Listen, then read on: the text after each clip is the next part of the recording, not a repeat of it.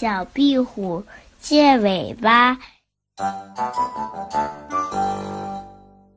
小壁虎在墙角捉蚊子，没看见一个蛇咬中了它的尾巴。小壁虎张了一下，跑走了。小壁虎想，没有尾巴多难看呀，找人去借一条尾巴呢。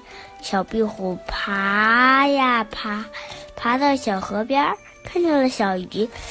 小壁虎说：“小鱼姐姐，您把尾巴借给我行吗？”小鱼姐说：“不行啊，我还得用尾巴拨水呢。”小壁虎爬呀爬，爬呀爬，爬到了树干上。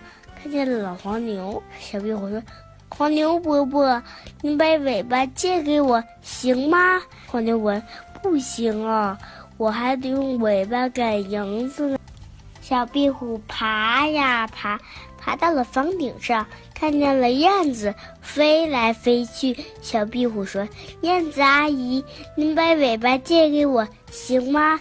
燕子阿姨说。不行啊，我还得用尾巴掌握方向呢。小壁虎爬呀爬，爬回家里，告诉妈妈借尾巴的事情。妈妈说：“傻孩子，你转过身看看。”小壁虎说：“哦，我长出了新尾巴啦。”